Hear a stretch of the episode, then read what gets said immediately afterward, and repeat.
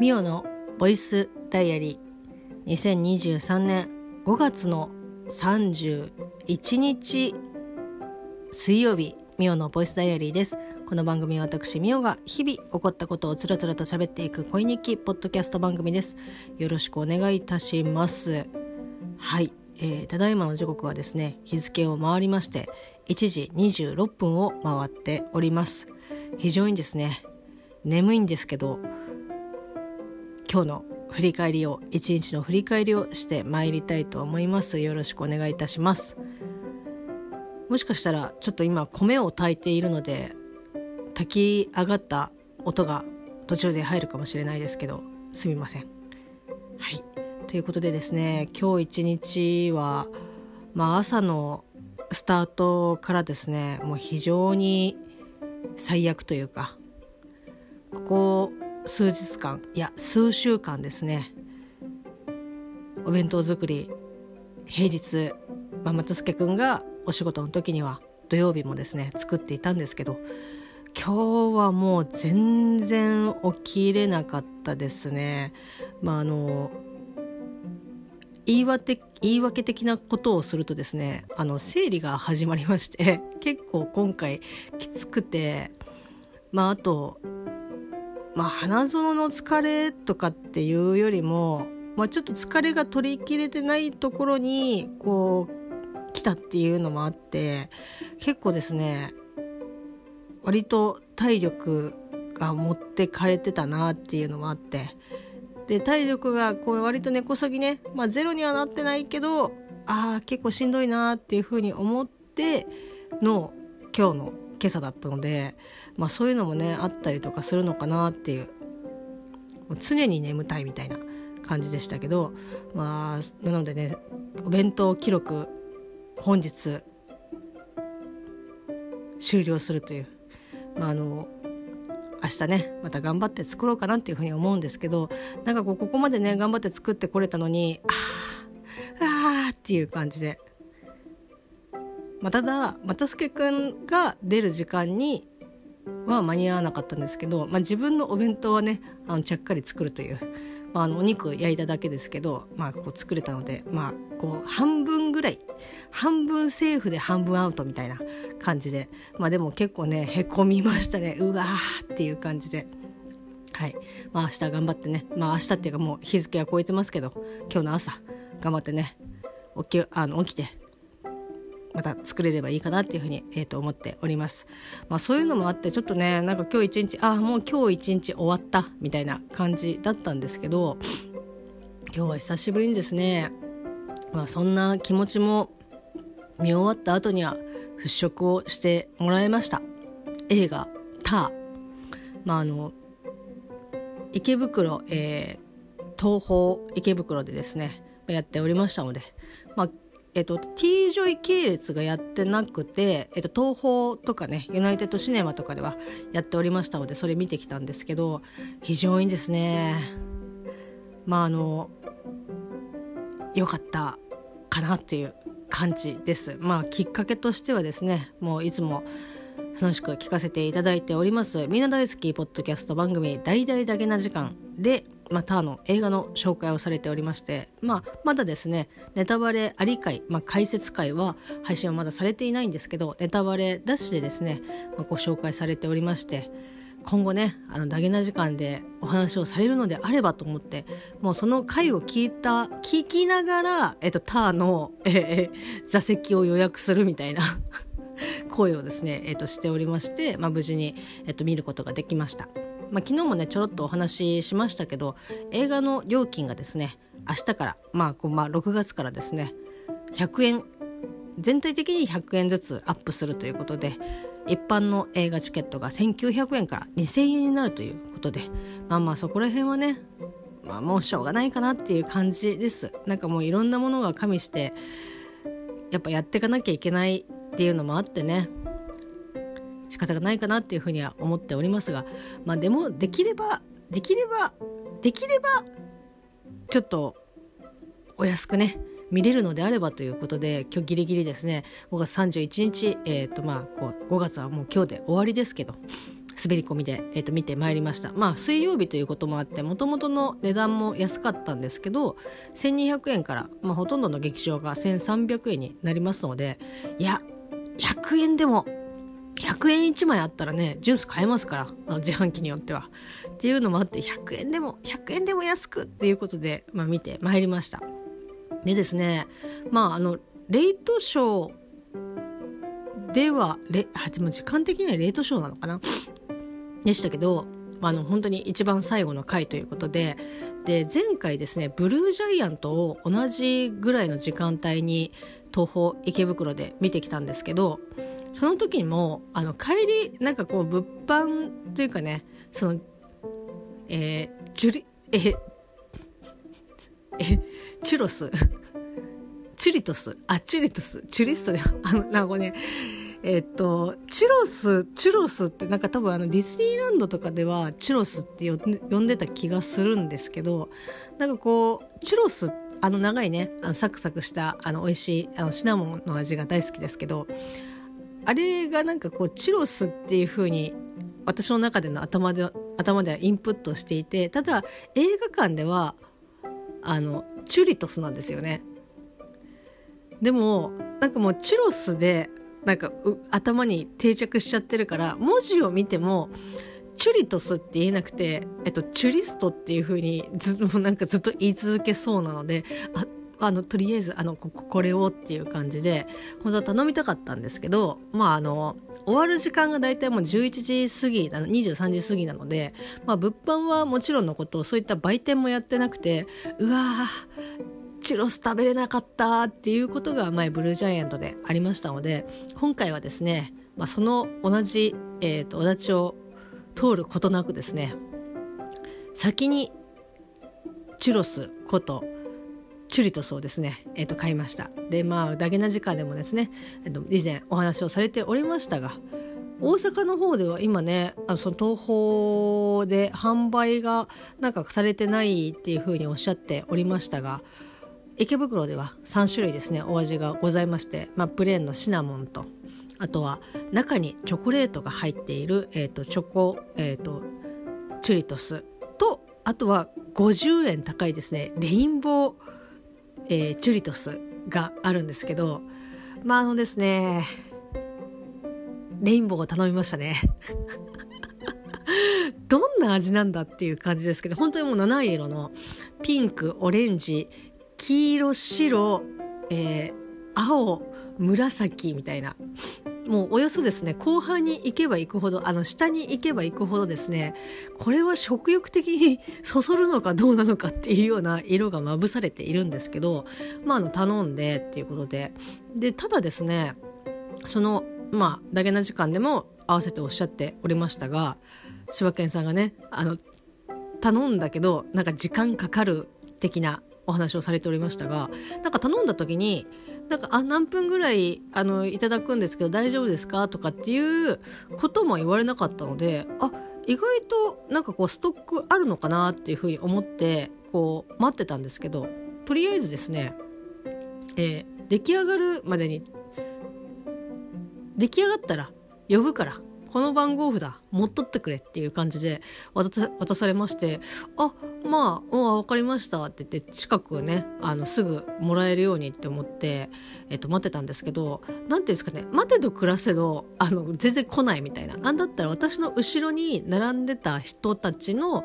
ポップコーンだったりとかま飲み物とかがどんどんねあの出来上がってって「お待たせしました」っていう感じで渡されていくんですけど私の、えー、チュリトスはあの一向にレインボーチュリトスはあの一向にあの出てくることがなくて「えちょっとなんかあのえ？みたいな 感じで。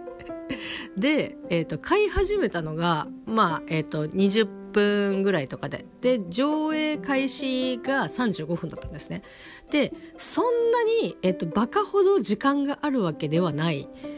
のでいやなんか刻一刻と。でチラって見たらもう会場してるみたいな。あ10分切っとるやんみたいな感じで。いやーいやーと思いながら。でも明らかに私の、えー、チュリトスが調理されてるのは見えるんですよ。多分これ普通のシナモンとかだったらそんなことなかったのかもしれないんですけどなんかねレインボーの色がついた砂糖をこう均等にですねまぶすのが多分時間がかかるんだろうなって。あの落ちないようにおそらく一回温めてその温まってるところに砂糖をまぶしてもう一回こうキュッキュッてコーティングしてみたいななんか何段か何段階かこう調理をしているあの男の子のですね後ろ姿が見えてだから何て言うんだろうな。二度揚げ的な感じか分かんないですけど うわ時間がかかっていると思って。で、まあ、結局間に合ったからよかったんですけどなんだろうなあのこのそわそわ感。レジで言ってほしかったなって思ってあのどのぐらいかかりますっていうのを ちょっとなんかあ言ってくれてればあ大丈夫かなとかっていう風にそわそわしなかっただろうなっていう風にちょろっと思ったりとかあとは私は映画館で、まあ、飲み物を買う時には基本的に、えーと、メロンソーダを買うことがほとんどなんですけどあのねまあ、知覚過敏っていうのもありますしあんまり冷たいものを飲みたくないので、えー、まあ、どこの劇場でも、まあ、ダメだったらねあの全然いいんですけどもし可能であればあの氷を抜いていただきたいんですけど大丈夫ですかっていうふうに言うと、まあ、あの大体、えーと、OK、えーと、してくれます。であの量が、ね、少なくなりますけど大丈夫ですかという、まあ、量が少なくなるというか、まあ、氷でかさ増しができないからなんかそれでも大丈夫ですかみたいなあの感じで聞かれることはありますけどいやもう全然構わんと。なりましたね。米が炊けましたね。えー、1時37分に米が炊けました。明日のご飯です。はい。えー、まあこうね氷抜きでできますかっていうふうに、まあ、今日もですねファンタメロンを注文したら「あ大丈夫です分かりました」ってあのすごくですねあの素敵な笑顔で答えてくれたんですけど出てきたファンタメロンは氷ががっつり入ってるということでまあねしょうがないでしょう。やっぱルーティーンでねあの氷なしでっていう人の方がほとんど少ないと思うのでそこにねイレギュラーなこととかあとはやっぱり会場時間ちょっとギリギリになってくると売店とかもね混みますしその一人で受けてるとかっていう何人かでこう調理する人レジやる人みたいな感じでいろいろ動いてたりとか、えっと、してるので、まあ、やっぱね情報共有なかなかしづらい環境だと思いますのでむしろね私があの余計なねちゃちゃを入れてしまったみたいな感じなので、まあ、しょうがないかなというふうに思いながらまあチュリトスを待とうと思って待っておりました。はいで今回ですね、えっと、前のブルージャイアントの時には、えっと、会場入り口から入って、えっと、同じフロアだったんですけど、まあ、あの東宝池袋はエレベーターじゃないエスカレーターで上がって、えっと、一応2階のところがフロアになってるので、まあ、楽だったんですけど今回は一番上の階の9番シアターということで、えっと、5階まで上がっていきましたね。でエスカレーターしかないのでまあ、それこそ、えーと、渋谷ピカデリーとかもそうですけどあのねエスカレーターしかないって結構なんかねあなんかおおおおお遅いみたいな。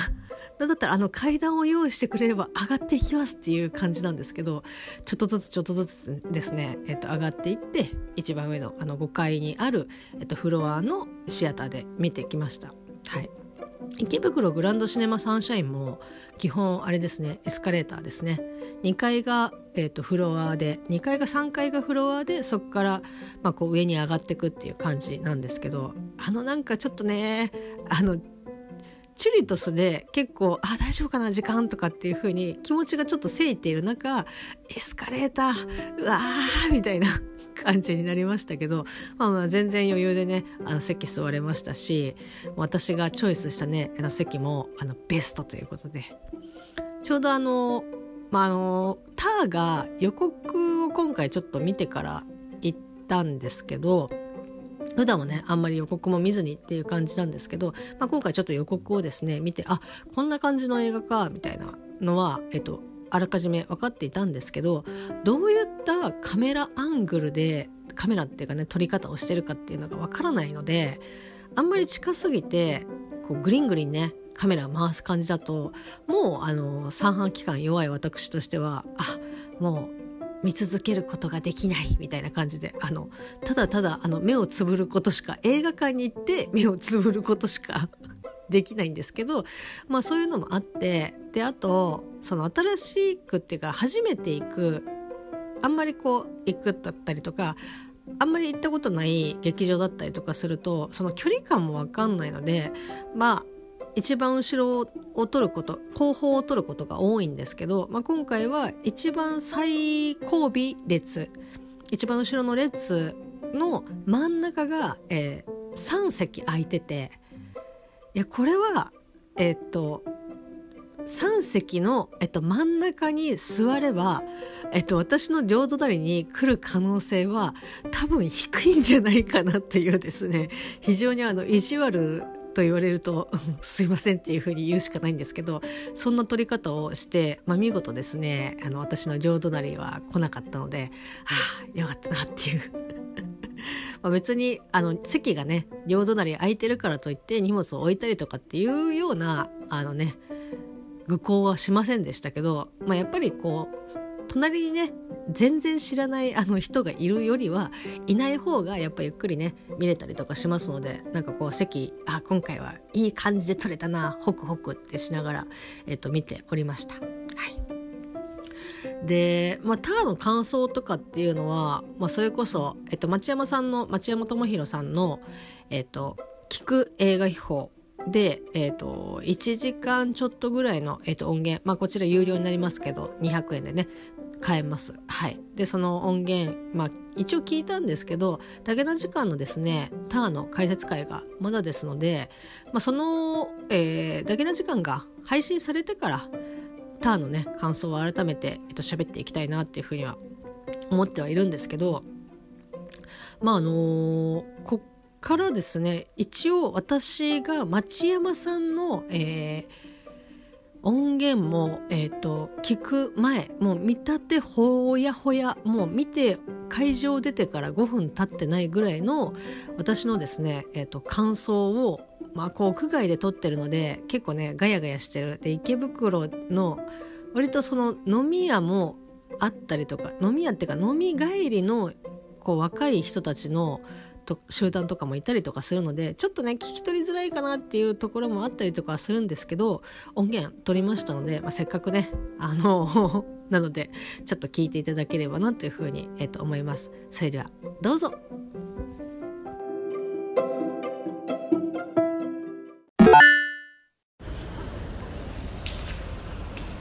お疲れ様です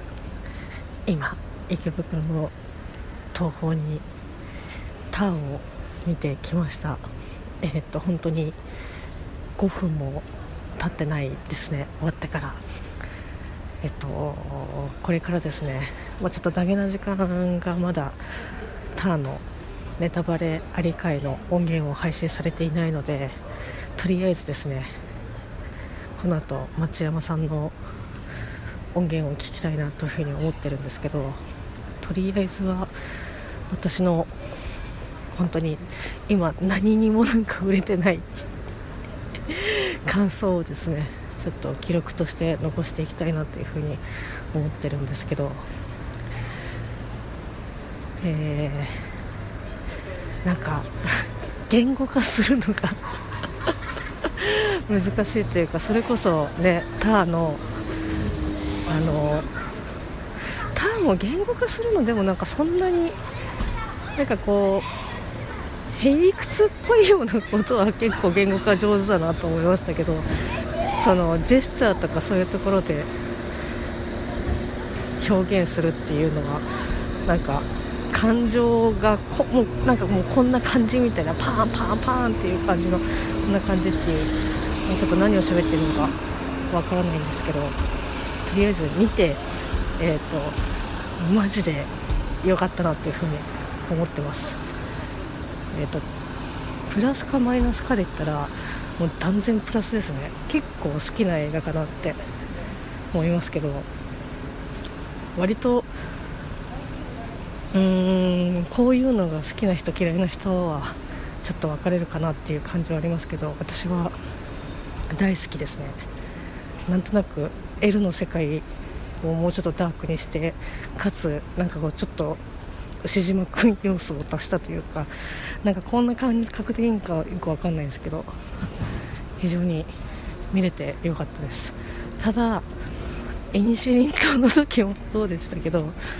なんでこう見続けられたっていうのかが自分でもなんか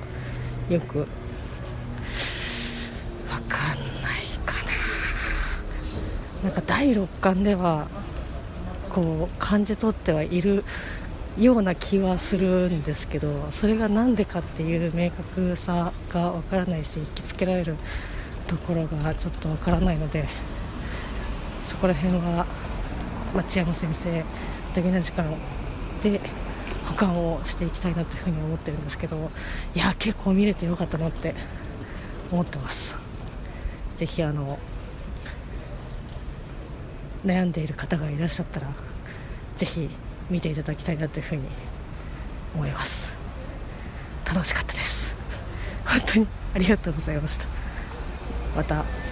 ボイスダイアリーとかツイッターとかでなんかちょっと喋れればいいかなというふうに思っております。いやちょっとこれはでも本当になんか町山さんのを聞いて2回目見に行ってみたいなっていうふうに思うぐらいなんかこう良かったですね。いや本当に。まあ久しぶりの映画っていうのもあるのかもしれないけどでも本当になんかちゃんとグッとくる感じで。1個だけなんかあのクレジットのあの文字のなんか配列がすごくなんかこうきっちりしてるっていうか貴重ああ几帳面だなっていう感じ。基本なんかこ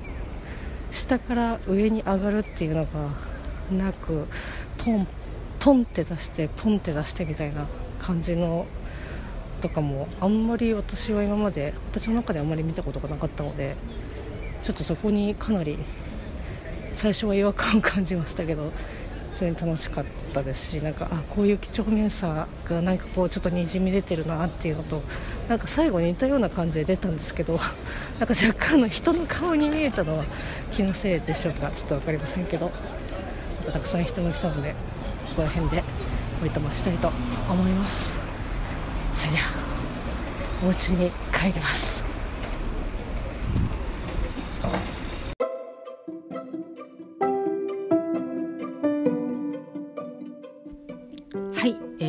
きいただきましたのは劇場を後にして5分まあこう見終わってじゃあ帰ろうっていう風になってから、まあ、5分経ってなかったかなっていう感じで外でね、えーと、電話してる風で、えーと、ボイスメモで撮りました。だいぶねあのいやーよかったみたいな感じで、えーと言っておりますがもう本当にこう落ち着いてねちょっと冷静になって、えー、思い返してみても、まあ、非常にですね面白かったなっていうふうに思いますしなんかこう町山さんの、えーと、音源を聞いた感じだとなんかまあ自分が感じてたことはあのもちろんね自分が感じ取っているものとかっていうのを言語化できるかできないかっていうところが、まあ、非常にあの重要だとはもちろん思うんですけどもう私は言語化できないですけどでも私が感じ取ってたこととかってあのおおむねはあなんかあやっぱそういうことかみたいな感じであの全然ねあそうなんだっていうよりはあやっぱそっかっていうむしろあの私の気持ちをあの言語化してくれて なんかありがとうみたいな感じなんですけどだから本当になんかすごくすっきりしましたねあの答え合わせができたというか。で見終わった直後もなんかえ？この映画は何だったの？みたいな感じにはならなかったですしまあ改めて思い返してみてならなかった理由はまあいくつかあるんですけどその大きな一個としては、まあ、ダゲな時間のですね、えーとまあ、これはネタバレなし会で、えー、とお話しされておりましたしまあ、もちろんあの町山さんの音源でもおっしゃってましたけど結構ねあの時間がえー、多少前後すること、まあ、もちろん、えー、冒頭、えー、と始まってちょっと暗転してっていうところからえっ、ー、とえなんかこここれから始めこういう感じで始まるんだっていうちょっとあの今まで私が体験したことがなかった、えっと、スタートを切り出したのでこれが最初何も本当に予告もダゲな時間とかも聞いてない状態だったらちょっと面食らったりとかするかなって思うし本当に何も入れない状態で見てたら同じ感情になったかなっていうのはちょっとね微妙だなっていうところはあるんですけどまあだけな時間でねえっとまあ多少その時間軸が前後するっていう情報を、えっと、仕入れておりましたのでなんかそこら辺はね割とあ多分このこと言ってるんだろうなとかあこれはきっとそうなんだろうなっていうふうにちょっとだけあの気持ちあの落ち着いて見ることができたかなっていうふうになんかこう見ながらあの困惑されるさせられるっていうことはなかったのでなんかそこはねあのまああの純粋に初見っていうふうに言えるかどうかまあ初見ですけど純粋に何も知らない状態で、えっと、見たっていうのは、まあ、ちょっとあのだいぶグレーゾーンではあるんですけど、まあ、なんかそういうのもあってえーと、そこの混乱させられない混乱を、えーと、させられないからこそ私が今感じていることを、えーと、割と素直に、えー、と感じれたのかなっていうふうに、えー、と今ねあの改めて振り返ってみるとあなんかそこがまず一個クリアできてたからこそ割とその映画にちゃんと集中できたかなっていう感じはありますね。はいまあ、でもあのそれを、えーと、加味加味してというかそういうふうに、えーと、映画を集中してみてもやっぱり分かんないところとかあの私の感情がそもそも何でこんな感じで感じ取っているんだろうかっていうところはもちろんあの分からなかったので町山さんのね聞いてあなるほどそういうあうんうんみたいな感じであのね楽しく聞かせていただいておりました。はい、でも今回、まま町山さんね、えーと、音源あの配信されておりますので有料ですけど、まあ、ぜひですねご興味がある方はあの聞いていただきたいなっていうふうには思うんですけどなんだろうなあのこれま別にあの映画の内容がとかっていうよりも町山さんのその解説音源についてなんですけど以前ですね、まあ、あのジェームズ・ガン監督のまあ生い立ち的なところをと前編後編で、えっと、配信されておりまして、まあ、それの前にも、えっと、エブリシング・エブリア・オール・アット・ワンスの、えっと、解説も配信されております。まあ、この2つともですね、まあ、いつもねお世話になっております。あの同期だと思っております。あの武田時間のパーソナリティえっ、ー、と県柴山市からですねあのこうこういうのあるありますよみたいな感じでこう紹介というかねあのご案内というかあのおすすめをしてもらって、えー、と聞き始めたんですけどジェームズ・ガンのね監督のジェームズ・ガン監督の音源とか、えっと、エブエブの音源はですねなんかまあ情報量が多いっていうのはもちろんのこと結構行ったり来たりとかするのでちょっとねあのー、一瞬あれ今何の話してるんだっていう風に気持ち置いてかれるところがあったりとかしたんですけど、まあ、今回のターンに関しては、まあ、もちろんねあのオーケストラの、えー、と話えっと、メインがオーケストラのオケの話なのでその作曲家の、えっと、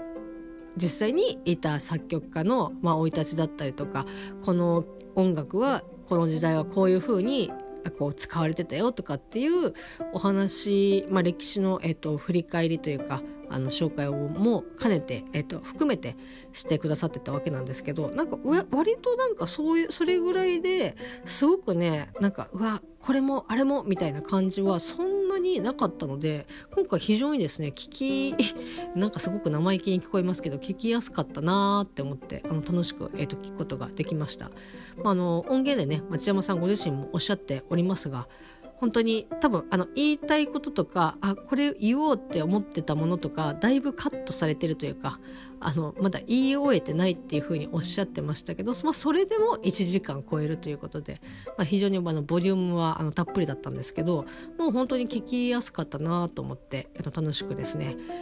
ターの解説会聞かせていただきました。いやいや映画見れてよかったな、まあ、久しぶりに劇場で映画を見るってことができたので、まあ、それもねちょっとあのバイアスかかってるかもしれないですけど、まあ、今回ダゲな時間をですねきっかけに、まあ、こうまた新たにですね、えー、と殿堂入りというかあのダゲな時間きっかけで見れた映画のラインナップがまた一つ増えたなっていう感じです。はい、いやでも見応えは本当にありましたね。うん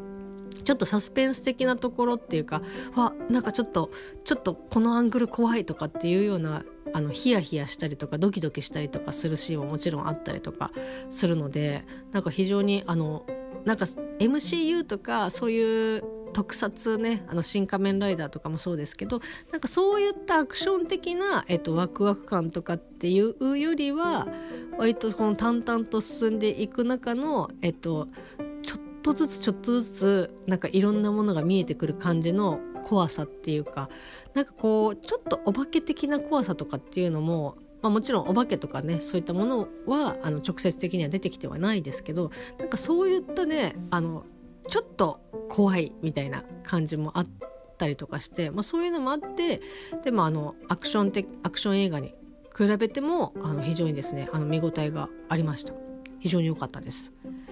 まあ、ただですね私の、えっと、隣に座っていた、まあ、1個開けて、えっと、おじさんが座ってたんでおじさんがっていうか、まあ、私よりもいくつ度ぐらいだろう、まあ、あのそんなに顔じろじろね見てないからですけどまあ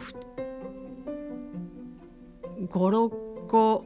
まあ10個ぐらい上かな10個弱ぐらい、えっと、上じゃないかなっていう、えっと、おじ様があの見てらっしゃったんですけど途中でですねあ寝息が聞こえるみたいな。スースーっていう音が聞こえたのであ寝とるなこいつみたいな。まあいびきをかかなければもう別にいいけどっていう感じで。まあね途中で、えっと、寝ちゃってましたね。でも私は本当にあの見始める前まではまあチュリトスもねあの食べたりとかしてだいぶあのあ眠気がっていう感じはあります一瞬ありましたけど最初の方とか。でもだんだんあの物語が進むにつれてもう画面にですねかじりつくようにね見ておりましたけどそのおじさんは、えっと、最後までですねなんかこう寝息があの気持ちよさそうな寝息がですね聞こえ続けるということで、まあ、やっぱりこうわってあの集中できるっていうあのかじりつきタイプの人もいればなんかちょっとよくわかんないなーっていうので、えっと、見てる方とかもねあのいたりとかしてそういう方とかだとちょっとまあ退屈に見えるのかなまあ自分が退屈に全然見えなかったから想像でしかないですけど、まあ、非常にですねなんかそういった人もいて、まあ、やっぱりその10人見て10人絶賛みたいなことはないだろうなってあの見てなんか嫌いとかっていうことではなくてん？なんかちょっとよくわからんのだけどっていうような、えっと、タイプだったりとかしてそこがこうあ楽しいなとかもう一回見たいなっていうふうに思えるか思えないかっていうとまあちょっとねなかなか難しい。だからいろんなこう人に「いやおすすめだよ」みたいな感じではちょっと言いづらい映画だったかなっていう感じです。はい。まあ、映画で普段見てる方とかだったら「いやただ全然面白いよ」みたいな感じで言えるかなってという感じの映画でございました。まあ、迷ってる方はですね是非見ていただいて、えーと、町山さんの音源およびですねダゲな時間の音源合わせて聞いていただけたら非常にですね私嬉しいでございます。はいまあ、そろそろですねあの目があの開かなくなってきましたのでここら辺で5月の31日の振り返りというかボイスダイアリーをですね終えたいと思います、まあ、まずはですねまあこう柴山県市県柴山市はですねなんかかいなんかこうちょっとあの解説が難しくてなんかあのあまり話したくなかったみたいなことをおっしゃってましたけど、まあ、各方面からですねいや県柴山市もかよしのですねお話が聞きたいという声があのいっぱいありましたのでその声をですね吸い取って吸い上げて今回ですね音源ポッドキャストで配信されておりますのでぜひ聞いていただきたいなというふうに、えー、と思います。はい。このままいくと何を喋っているのかだんだん分かんなくなってきますので寝たいと思います。久しぶりに劇場で映画を見ることができて楽しかったなっていう感じの5月の31日でした。それではまた。明日